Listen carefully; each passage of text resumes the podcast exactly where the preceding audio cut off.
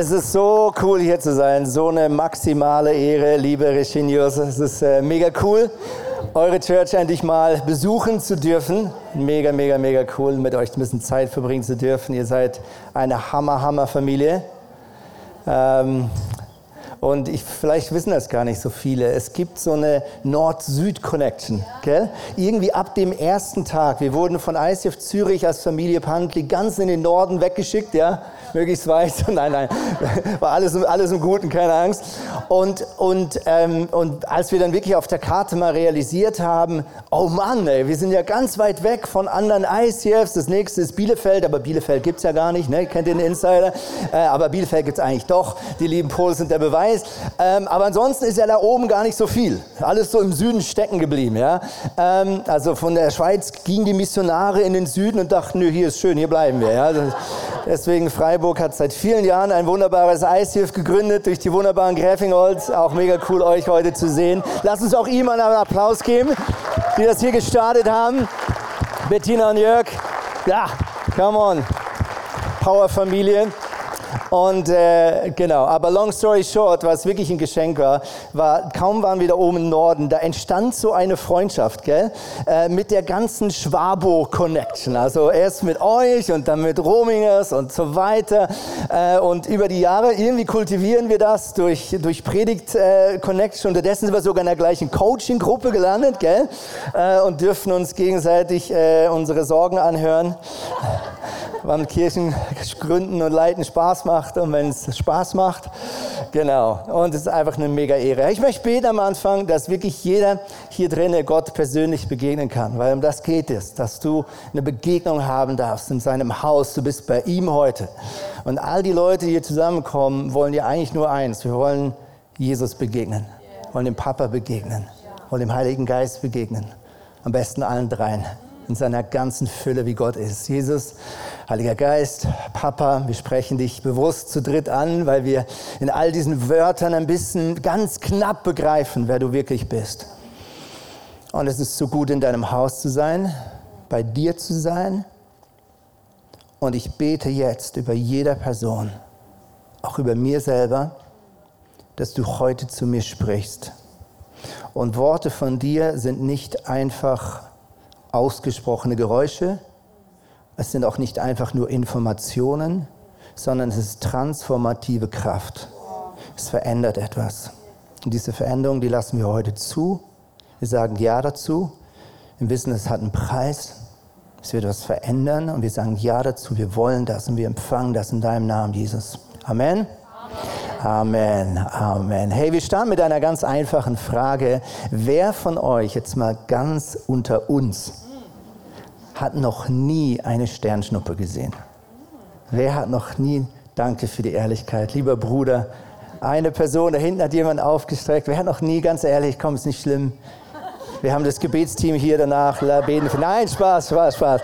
Ich bin nämlich maximal bei euch heute, weil ich habe ganz viele Jahre keine Sternschnuppe gesehen. Gefühlt haben alle anderen Sternschnuppen gesehen. Gefühlt haben alle meine Geschwister, vier davon hatte ich, äh, habe ich, sie leben noch, äh, haben Sternschnuppen gesehen. Nur ich hatte irgendwie das Gefühl, mir wird dieses, dieses besondere Ereignis nicht gegönnt. Ja? Und das nicht, weil ich in irgendeiner Haupt, großen Hauptstadt aufgewachsen bin, wo vielleicht zu viel Lichtsmog nach oben strahlt, sodass man Sterne eh nicht mehr sieht, sondern nein, ich bin voll auf dem Land aufgewachsen, so richtiges Landei.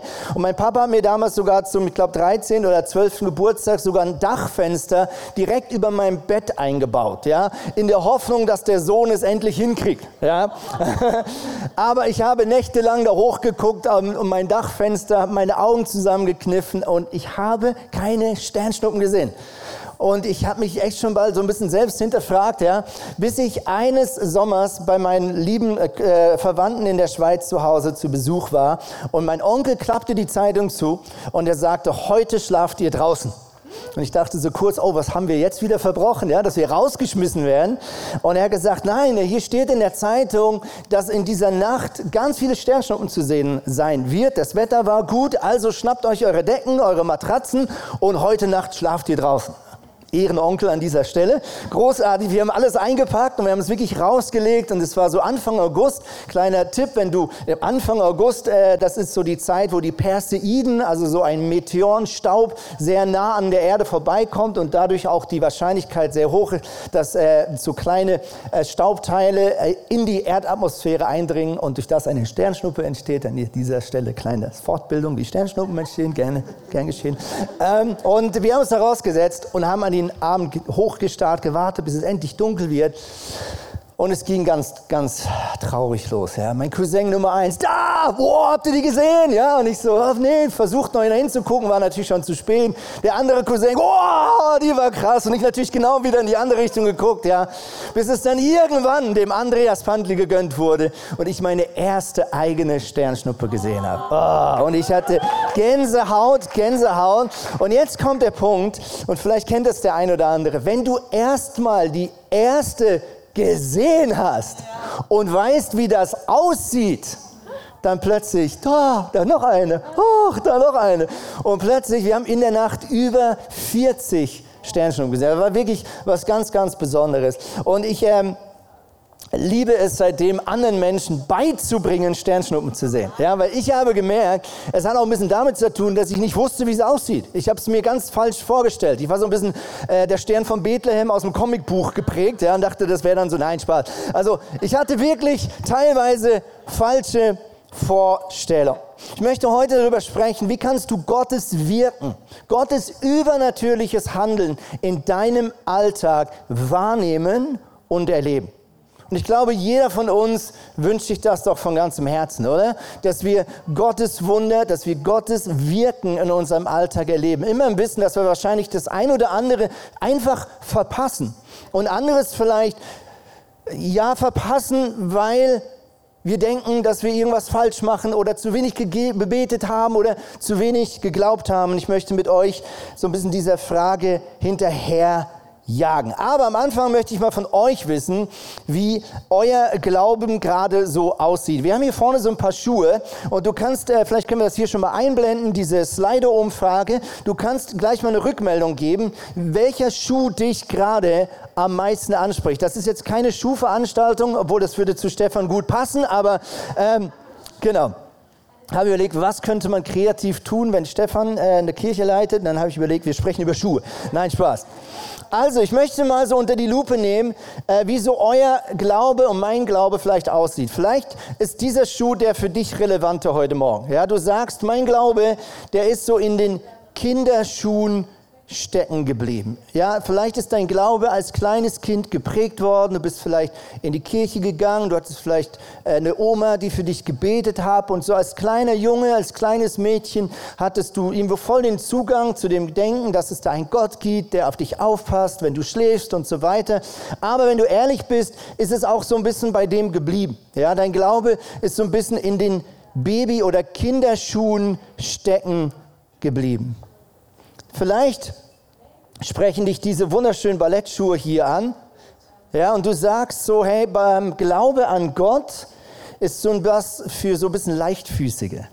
Ja, so für die Menschen, die eh so ein bisschen durchs Leben tänzeln. Ja, so ein bisschen, sie so ein bisschen, naja, man könnte auch sagen, vielleicht ein bisschen naiv sind, die einfach alles glauben, was man ihnen sagt. Und, und so diese Leute, die, ja, die können auch einfacher glauben. Ja, die, die lesen die Bibel und dann steht da was und dann, ja, dann ist das halt so. Und du sagst, so Glaube ist für mich so ein bisschen wie so ein Ballettschuh. Vielleicht spricht dich auch dieser Schuh hier am meisten an. Original Krokodilleder. Nein, Spaß. Die Hälfte geht aus dem Saal. Ähm, ich bin ja hier in Freiburg, ne? Aufpassen, was ich sage hier. Nein, Spaß. Das ist für mich so ein Sonntagsschuh. Ja, ich bin wirklich noch früher so richtig mit Sonntagsschuhen in die Kirche gegangen. Ich weiß nicht, wer von euch äh, auch schon ein bisschen länger Christ ist. Ja, bei uns war das wirklich noch normal, dass der Papa am Samstagabend gesagt hat, Söhne, sind eure Schuhe poliert. Ja, und wenn die irgendwie dreckig waren, dann haben wir uns da hingesetzt und haben die noch schön poliert, weil wir hatten Sonntagsschuhe. Ja, war nichts Falsches dran, aber ich finde, der Sonntagsschuh, der kann so ein bisschen ein Glauben symbolisieren, der eben auf Sonntag getrimmt ist.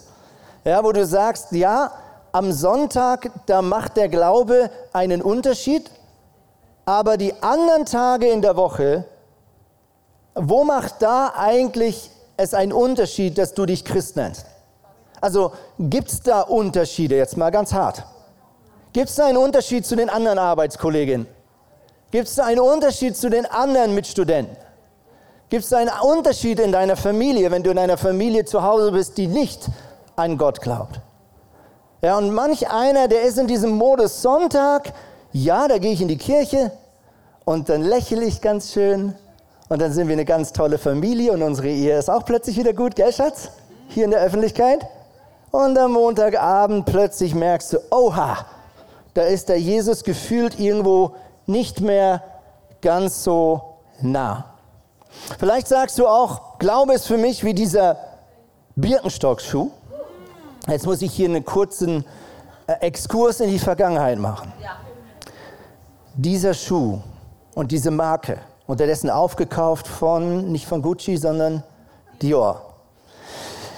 Diese Marke, liebe Leute, als sie ursprünglich auf den Markt kam, galt als gesund und vernünftig, aber nicht als Modeaccessoire definitiv gar nicht. Ich weiß noch, wie meine Mutter mir, ich war damals 14 Jahre alt, Birkenstock geschenkt hat, damit mein Rücken sich gesund entwickelt. Und ich habe gesagt, Mama, danke für Hausschuhe. Aber ich werde ganz sicher damit nicht an die Öffentlichkeit gehen. Im Nachhinein Dom gelaufen, weil mit 23 hatte ich meinen ersten Bandscheibenvorfall. Hätte ich mal auf Mama gehört, ja. Aber diesen Schuhen haben wir früher, ich bin auf einer Bibelschule aufgewachsen, den haben wir früher Jesus-Latschen genannt. Ja, weil so die, die eher konservativ orientierten Christen, die vielleicht nicht unbedingt Modebewusstsein als erste Stärke hatten, die liefen damals mit diesen Schuhen rum. Ja, während der Rest es belächelte. Ja, und vielleicht sagst du so, Glaube, ja, das ist etwas, wo ich irgendwie uncool empfinde. Ja, das, das, das, das ist irgendwie, das passt nicht ins Heute und ins Jetzt. Und vielleicht ist die Tatsache, dass diese Schuhe plötzlich so relevant und modern sind ein prophetisches Zeichen, dass der Glaube an Gott wieder absolut durch die Decke gehen wird in unserer Gesellschaft. Amen. Amen. Hier haben wir noch ein paar Schuhe. Ähm, du siehst diese Schuhe, die haben ihre besten Tage hinter sich, und ausgetragen. Und vielleicht sagst du, mein Glaube, der ging mal richtig ab. Ich hatte mal eine Season mit Gott. Hey, da war Bibellesen am Morgen gar kein Aufwand für mich und mich in der Kirche engagieren. Ich habe es geliebt. Es gab kein zu viel. Ich war on fire für Jesus. Und jetzt guckst du gerade auf dein Glaubensleben und du sagst, es fühlt sich so an, wie wenn die besten Tage hinter mir sind. Ja, hier gut abgebraucht, slottert schon. Und du sagst, ja, ich war auch immer so richtig leidenschaftlich. Ja, du guckst vielleicht sogar so ein bisschen zynisch auf die, die noch voller Leidenschaft sind und denkst, dass du einen Schritt weiter bist. Ich sagst, ja, ja, ich habe auch mal, ja, ja, ja, ja, aber dann bin ich weiser geworden. Aber innerlich merkst du, eigentlich vermisst du dieses Brennen für Jesus. Es geht nicht ums Machen, es geht um diese Leidenschaft, um dieses Brennen, um dieses Verliebtsein mit Jesus. Die letzten zwei Schuhe, einer davon ist der hier, das ist so der Flipflop. Für mich steht das für ein Glauben ohne Erwartung. Ich glaube, diese Schuhe ziehst du nicht an, wenn du damit rechnest, möglicherweise gleich irgendwie die wichtigste lebensrettende Flucht deines Lebens antreten zu müssen. Du würdest sie wahrscheinlich auch nicht anziehen, wenn du irgendwie, äh, keine Ahnung, irgendwie ein Rennen gewinnen musst. Ja? Oder beim Vorstellungsgespräch würde ich es dir jetzt auch nicht empfehlen. Sei denn, du arbeitest für so neue Startups, wo das schon wieder gesucht und gefragt wird. Aber das steht so für mich vor ein Glauben ohne Erwartung. Und vielleicht bist du in so einer Phase, wo du sagst, ja, ich erwarte gar nicht, dass sich was ändert. Und ich erwarte auch eigentlich nicht am Montag, dass jetzt übernatürlich heute irgendein krasses Wunder passieren könnte. Und um jetzt nicht ganz negativ zu enden, haben wir zum Schluss hier noch so einen richtigen, schönen, ja, klassischen, zeitlosen Stiefel. Und vielleicht sagst du auch, Andi, was tust du hier so schwarz malen, mein Glaube, der ist stabil, Junge. Ja, Deutschland ist stabil. Ja, vielleicht sagst du, nein, mein Glaube, der ist gerade wie so ein voller, starker Stiefel, da passt so richtig was rein. Und vielleicht sagst du gerade, hey, mein Glaube, der geht richtig ab. Gib mir doch mal ein Feedback, mit was du dich gerade am meisten identifizieren kannst. Vielleicht können wir mal einblenden, was hier so eingeblendet wird. Wir sehen, 32 Prozent sagen, Glaube ist für mich wie so ein Ballettschuh. Jetzt verändert sich es noch ein bisschen. Ich dürfte gerne noch ein bisschen voten. Ich warte mal noch. Den was? Den Hut gibt's nicht. Den Hut? Den Stiefel? Den Stiefel gibt es nicht. Oder er ist einfach zu tief unten, was man auf der Leinwand nicht. Also man kann ihn nicht wählen. Oh. Okay, wer hätte gern den Stiefel gewählt? Da hat es nämlich einige, ne? Ist cool. Okay, we got you. Wir haben euch gesehen. Alles gut.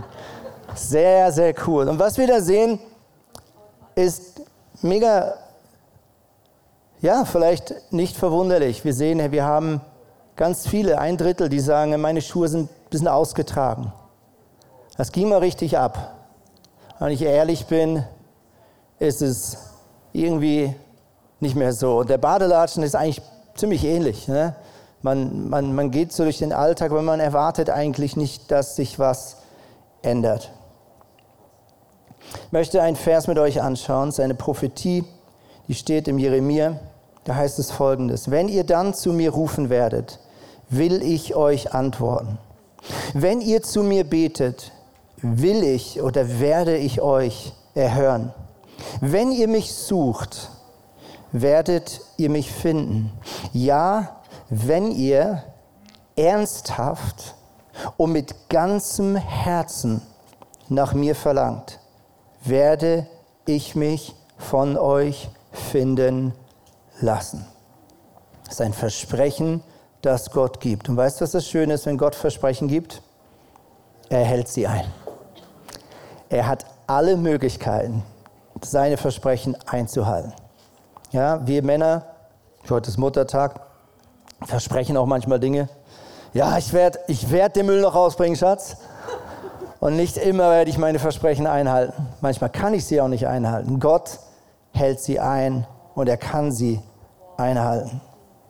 Und ich glaube, da sind wir wieder bei den Sternschnuppen zurückgelangt, ja, weil es ist sehr ähnlich. Eine Sternschnuppe siehst du nicht oder fast nie einfach so. Du siehst sie, wenn du danach Ausschau hältst. Du siehst sie, wenn du geduldig bist. Du siehst sie, wenn du alles andere ausblendest. Vielleicht diesen Moment auch aushältst der Stille, des Innehaltens, des sich Zurückziehens. Und dann plötzlich nimmst du Gott wieder wahr. Manchmal überrascht dich Gott und er stellt sich dir in den Weg. Ich war letzte Woche mit dem Hund raus und aus dem Nichts sah ich eine Sternschnuppe der Abenddämmerung. Wunderschön. Aber ich weiß, würde ich mich auf den Boden legen und würde ich mir zwei, drei Stunden Zeit nehmen, ich würde noch viel mehr sehen. Warum sehen wir denn Gottes Handeln im Alltag vermeintlich so wenig? Ich glaube, der erste Grund kann sein, weil wir nicht wirklich damit rechnen. Flip-flop. Ja, weil wir nicht wirklich damit rechnen. Ich habe auf YouTube so ein äh, Video gesehen, ähm, äh, bei dem ein berühmter amerikanischer Schauspieler sich an eine x-beliebige Kasse eines Supermarktes gesessen hat. Ja? Und er hatte eigentlich den gleichen Look an, mit dem er auch bekannt ist. Die meisten von euch, wenn ich ein Bild einblenden würde, würden ihn wahrscheinlich visuell sofort erkennen. Aber er hatte nicht seine stylischen Hollywood-Kleider an, sondern, naja, die Arbeitsklotten von dieser Supermarktkette. Und ihr ahnt schon, was passiert ist. Man hat da eine Kamera mitlaufen lassen. Die allermeisten Menschen haben diese absolute Berühmtheit in den USA nicht erkannt. Warum? Weil sie nicht damit gerechnet haben.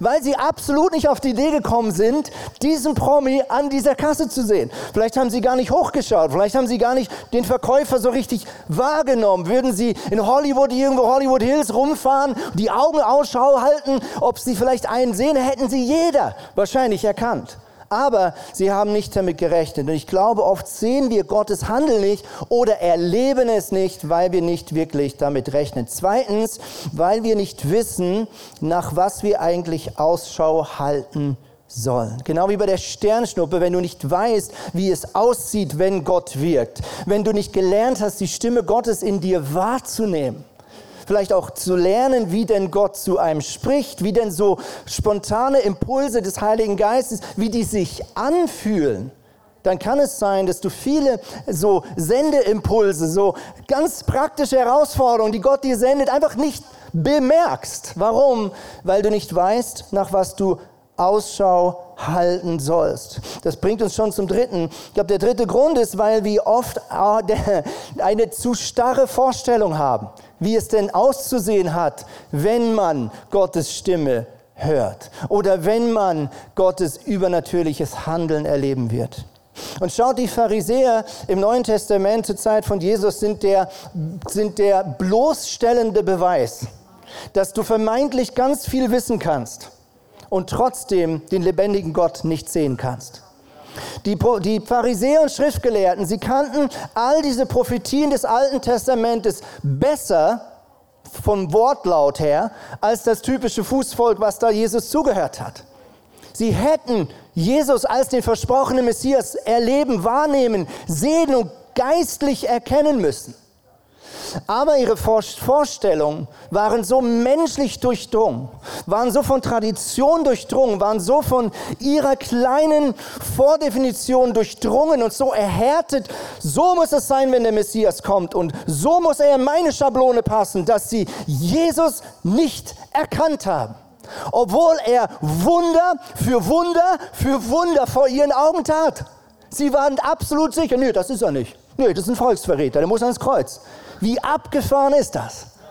Und deswegen ist es wichtig, dass unser Bild von Gott weich und demütig bleibt. Und nie versucht Gott in unsere Schablone zu tun, sondern unsere Schablone muss sich der Passform Gottes anpassen. Und wenn unser Herz kalt wird und unser Kopf hart wird und wir denken, dass wir mit unserer Logik Gott begreifen können, uns heute Morgen in der Visionszeit uns erinnern lassen, ja, Gott ist größer als unsere Vorstellung, dann kann es sein, dass sich Gott in seine Herrlichkeit aus unserem Alltag zurückziehen muss. Warum? Weil wir vermeintlich über ihn das letzte Wort haben. Psalm 4, Vers 4 verspricht Gott, der Herr wird mir antworten, wenn ich zu ihm rufe. Also hier ist eine Aufforderung von deiner Seite, eine Aufforderung auf deiner Seite, aktiv zu sein, etwas zu tun. Gott spielt dir sozusagen den Ball zu und wartet, was du tun wirst. Spielst du den Ball zurück oder behältst du den Ball? Gott spielt dir einen Ball zu mit diesen Versen. Er sagt, wenn du mich rufst, wenn du ernsthaft nach mir fragst, in deinem Alltag, in deiner Herausforderung, in der du bist, dann werde ich rufen, äh, dann werde ich antworten, Entschuldigung. Dann werde ich handeln. Aber er sagt, du musst etwas tun. Es hat nichts mit Leistung zu tun, es hat was mit Respekt zu tun. Gott respektiert dich als sein Glaubensgegenüber. Und er drängt sich dir nicht auf und er sagt, ich biete mich an. Aber ich will, dass du mich fragst.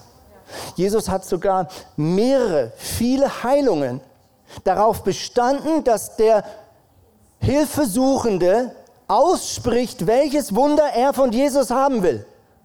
Und ich finde es fast ein bisschen respektlos, lieber Jesus, im ersten Moment.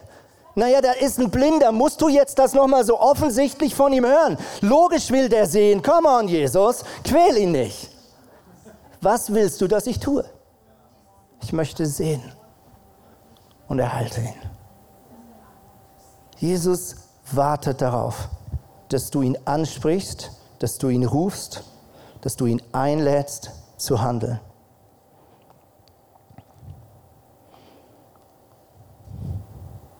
Jetzt bin ich irgendwo hier verrutscht. Genau, ich möchte mit euch eine Bibelstelle anschauen, die ich über alles liebe. Richtige Bibelgeschichte von Petrus. Und sie zeigt uns ein Dilemma. Und das ist vielleicht der vierte Grund warum wir oft Gott nicht erleben. Der vierte Grund ist, wir denken, dass wir erst eine krasse Gotteserfahrung erleben müssen, bevor wir genug Glauben haben. Denkst du und kennst du das, dass wenn du irgendwo einen berühmten Prediger oder Predigerin reden hörst von irgendwelchen krassen Wunderstories, dass du innerlich denkst, ja gut, wenn ich sowas mal erleben würde, dann hätte ich auch so eine große Klappe wie die oder der da vorne. Dann hätte ich auch so einen Glauben. wenn ich sowas mal erleben würde. Denkst du das? Dass wir denken, wenn wir eine krasse Gotteserfahrung haben, dann würde das unseren Glauben stärken für die Zukunft und dann hätten wir genug Glauben. Dass wenn wir mal in der Vergangenheit ein krasses Heilungswunder erlebt haben, dann wären wir ab jetzt für alle Leute Heiltum, Schakalaka und alle wären gesund. Ich denke das ganz oft. Die Bibel und all diese Geschichten ist ein krasser Beweis, dass es leider nicht immer so funktioniert. Das Volk Israel war 40 Jahre in der Wüste und hat 40 Jahre erlebt. Das muss man sich mal äh, in, auf der Zunge zergehen lassen, im wahrsten Sinne des Wortes. Jeden Morgen machen die ihr Zelt auf, gehen raus und da liegt übernatürlich vom Himmel runtergefallen Essen. Manna. Ein Wunder. Gab es davor nicht, hat Gott nur fürs Volk Israel getan. Exklusives Versorgungswunder. Every day. Haben die danach einen krassen Glauben gehabt? Schau mal das Volk Israel an. Nee, gar nicht. Die haben sich beschwert. Die haben gesagt, Gott, du hast uns verlassen. Das wäre viel besser gewesen, wir wären in Ägypten geblieben. Gott liebt uns nicht mehr. Und so weiter. Sie machen Gott tausend Vorwürfe. Obwohl sie jeden Tag am Morgen früh das Zelt aufmachen, da liegt ein Wunder direkt vor ihnen. Every day. Das zeigt, wie schnell wir uns an Gottes Versorgung, an Gottes Eingreifen, was er übrigens jeden Tag tut, gewöhnen können. Und wir werden undankbar und wir werden blind für das, was Gott in unserem Leben tut. Noch krasser sehen wir das in folgender Geschichte. Jesus predigt die berühmte Bergpredigt, äh, Matthäus 5 bis 7, und er spricht zu einer großen Masse von Menschen. Man hat damals nur die Männer gezählt, etwa 5000 Männer, jetzt kann man so hochskalieren, da waren sicher um die 20, wenn nicht mehr 1000 Leute. Okay? Jesus hat die Message seines Lebens. Er preacht und preacht und preacht und preacht. Er ist so ein richtigen Lauf, ja? Und die Jünger von Jesus, die werden langsam ein bisschen nervös. Warum? Weil es wird immer mehr Richtung Abend. Und es wird nicht nur langsam dunkel, sondern auch der Magen bzw. das Geräusch, was da rauskommt, meldet deutlich, Mayday, wir haben Hunger. Ja? Und jemand unterbricht ihn, einer seiner Jünger, und er sagt, Meister, Meister, großartige Worte, aber es wird bald dunkel und McDrive gab es damals noch nicht. Die Leute müssen sich noch was zu essen besorgen. Was sagt Jesus zu seinen Jüngern? Er hat sie ziemlich lange schon trainiert, er hat schon viel mit ihnen gemacht. Er sagt, so, jetzt seid ihr mal dran, gebt ihr ihnen zu essen. Und wahrscheinlich dachten sie im ersten Moment, das ist ein Witz. Ja, so, geiler Joke, Jesus. Und dann merken sie, nee, das ist kein Witz.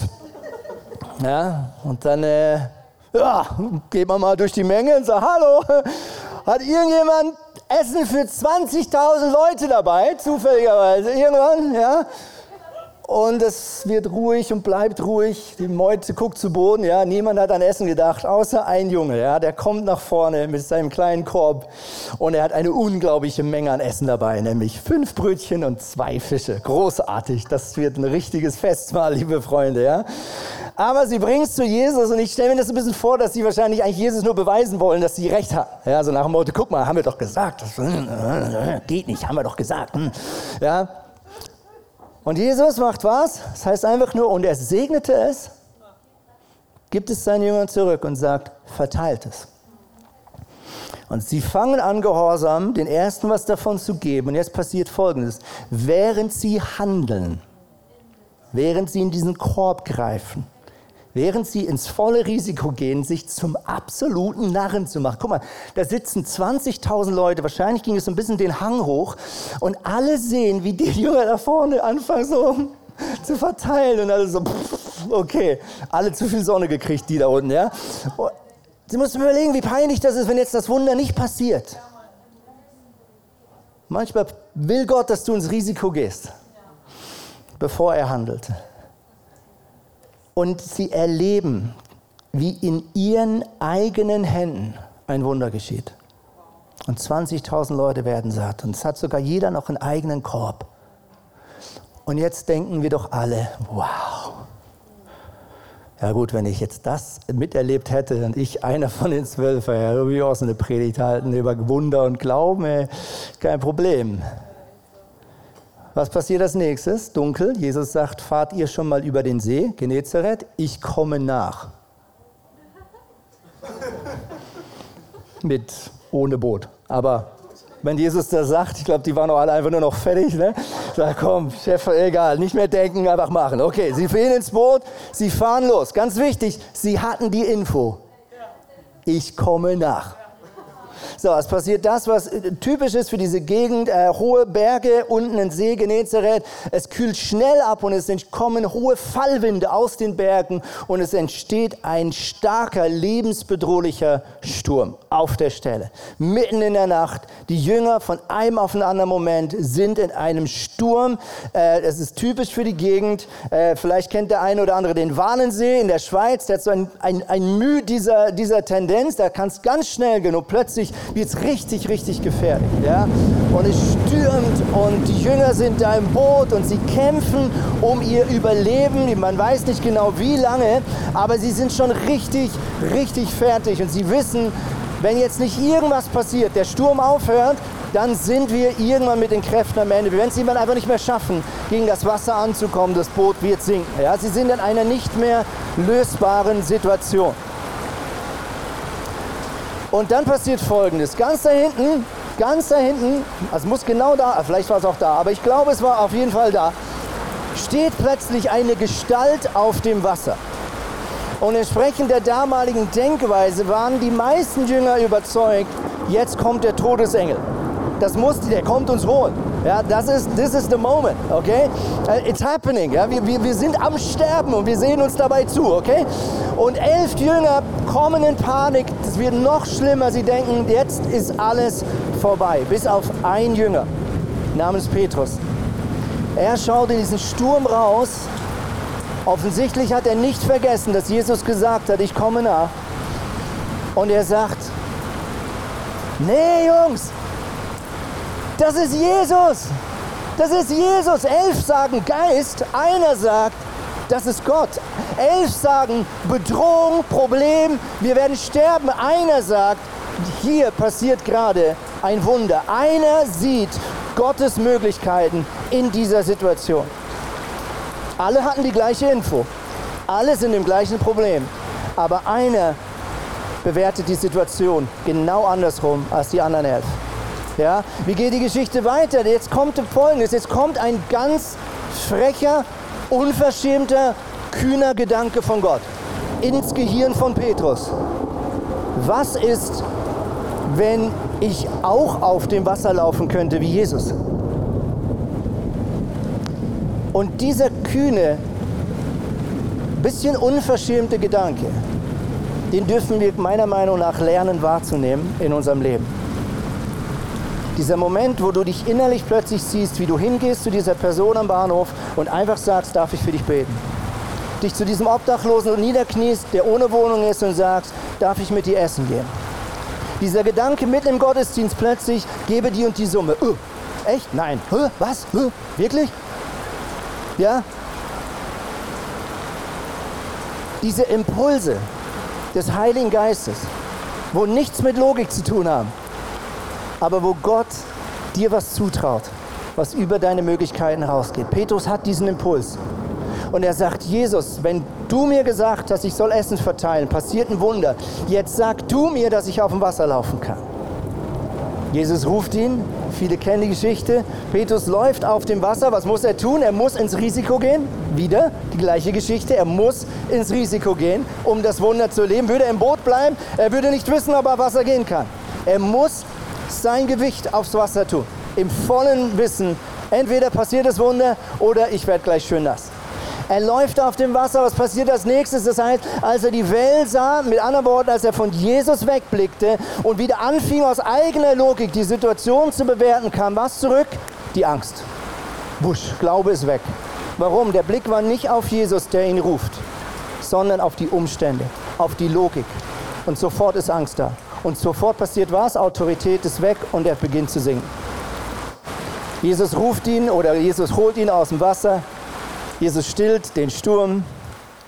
Danke, liebe Technik, ihr macht das genial. Und jetzt kommt nochmal so ein Hammer. Was sagt Jesus zu Petrus? Hey, mega geil, dass du auf dem Wasser gelaufen bist. Nee, er sagt, warum hast du so einen kleinen Glauben?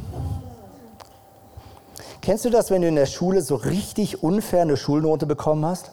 Du denkst so, nein, das denke ich, also, Jesus, jetzt mal ganz ehrlich, können wir mal über die anderen elf reden, die da hinten im Boot saßen?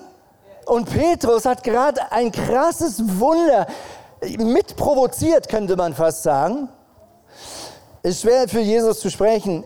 Ich erahne, dass Jesus wusste, was er noch alles mit Petrus vorhat. Und deswegen Petrus klar macht, das war noch nichts. Das war noch nichts. Er wusste, dass Petrus schon bald auf diesem Platz stehen wird, irgendwo in Jerusalem, kurz nachdem der Heilige Geist gekommen ist.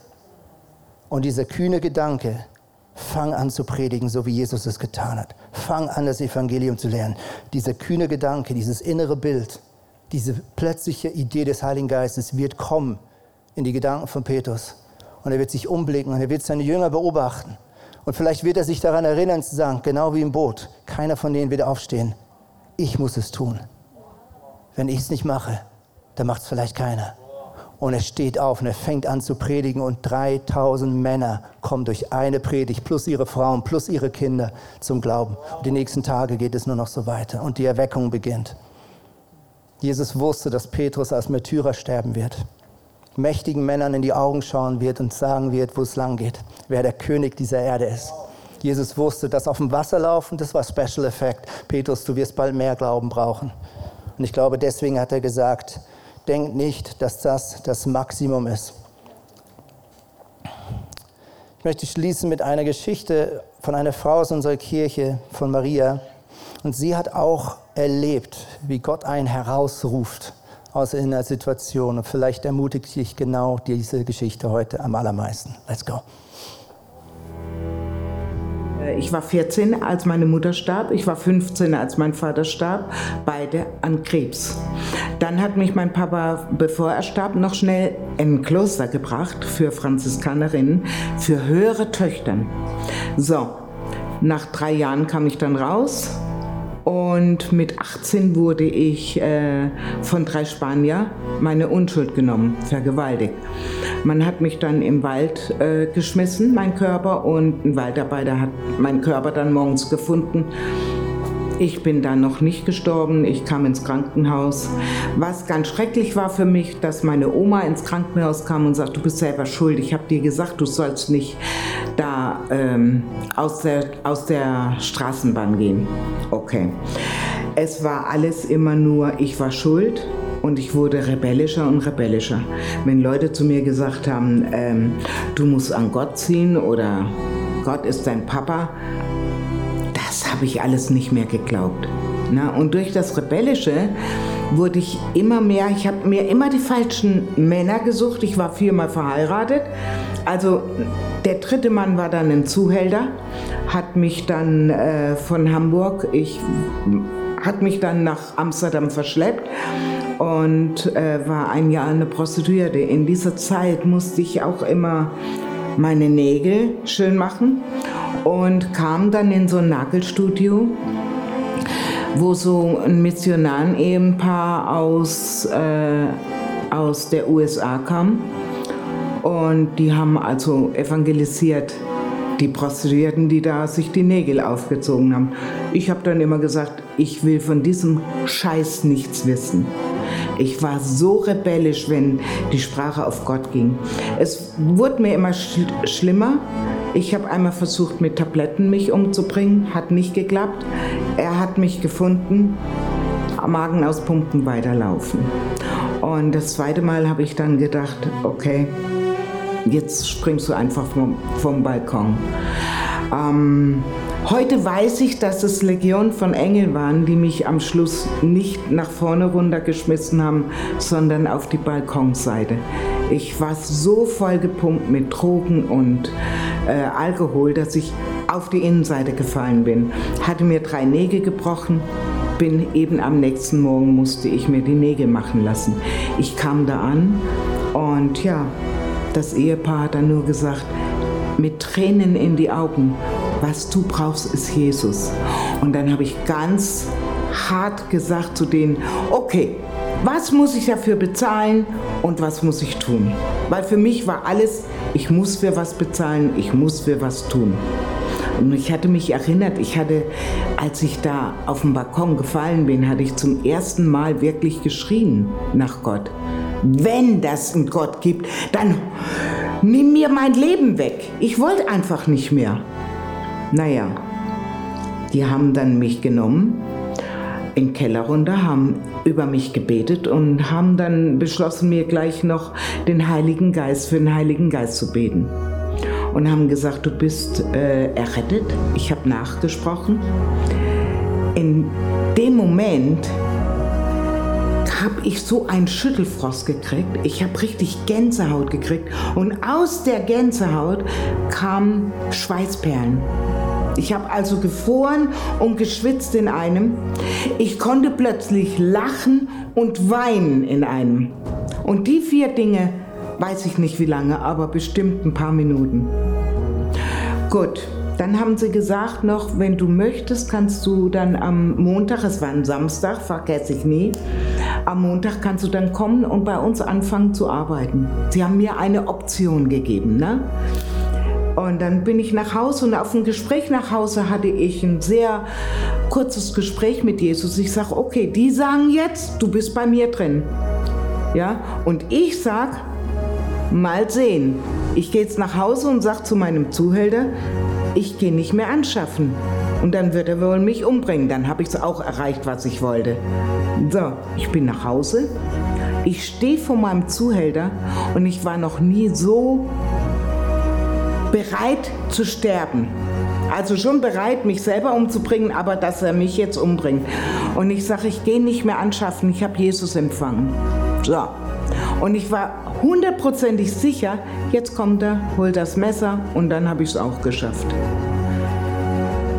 Ich kann es nicht sagen, was passiert ist, aber ich weiß heute, es war eine Panzer, ein Panzerglas um mich. Der Mann konnte mich nur angucken.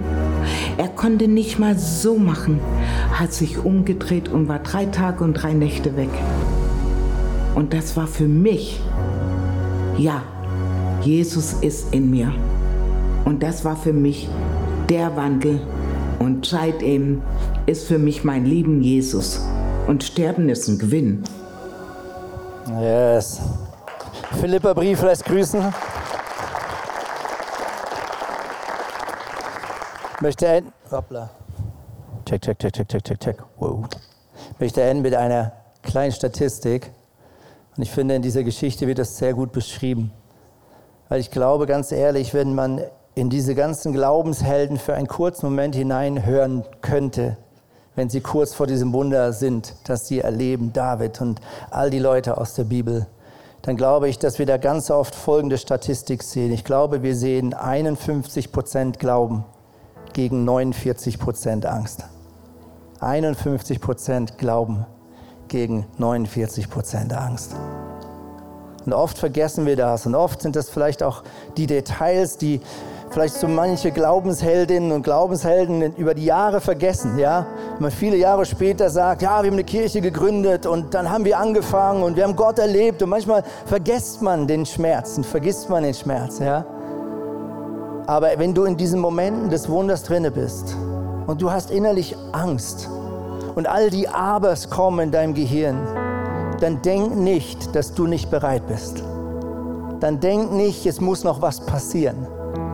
Sondern Gott wird dir genau so viel Glauben geben, wie er Petrus gegeben hat, nämlich die Kraft für einen Schritt. Du hast so wenig zu verlieren. Aber Gott geht manchmal mit uns ins Risiko. Und wenn wir treu sind, diese Impulse des Heiligen Geistes in unserem Alltag ernst zu nehmen, zu gehorchen,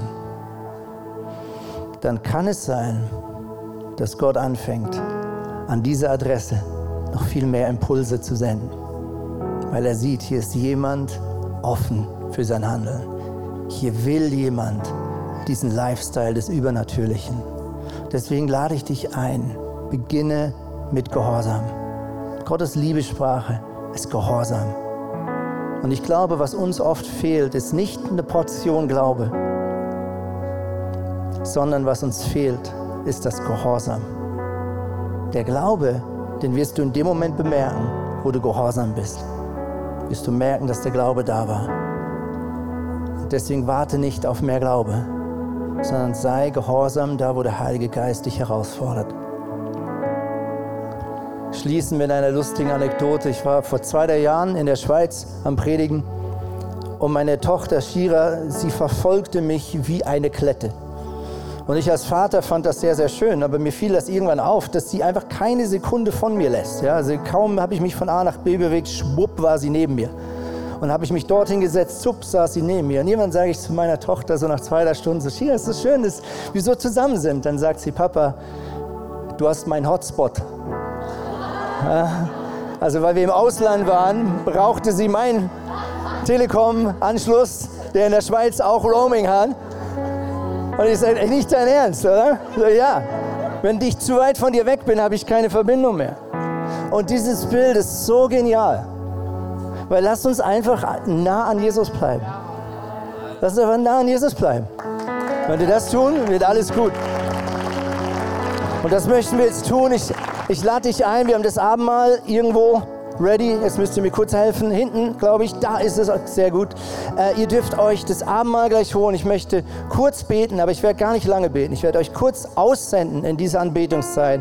Ihr könnt in der Anbetungszeit euch das Abendmahl holen. Ihr dürft es selber einnehmen. Also wartet nicht darauf, dass ihr angeleitet werdet von hier vorne. Wenn ihr zusammen vielleicht das Paar hier seid, nehmt es zusammen, leitet euch gegenseitig oder nehmt es einfach für dich in Anspruch. Aber Anbetung ist nichts anderes als nah am Hotspot dranbleiben. Okay? Und deswegen lade ich dich jetzt ein, aufzustehen. Ich möchte für dich beten und dann sende ich dich aus in diese Anbetungs-Abendmahlzeit. Jesus, ich danke dir, dass du ein guter Gott bist. Ich danke dir, dass du ein guter Gott bist. Und ich danke dir, dass du nicht ein Gott bist, der Dinge verspricht, die er nicht einhalten will oder einhalten kann, sondern ich danke dir, dass das, was du versprichst, auch wirklich möglich ist in unserem Alltag. Und deswegen rufen wir jetzt Gehorsam aus über unserem Leben.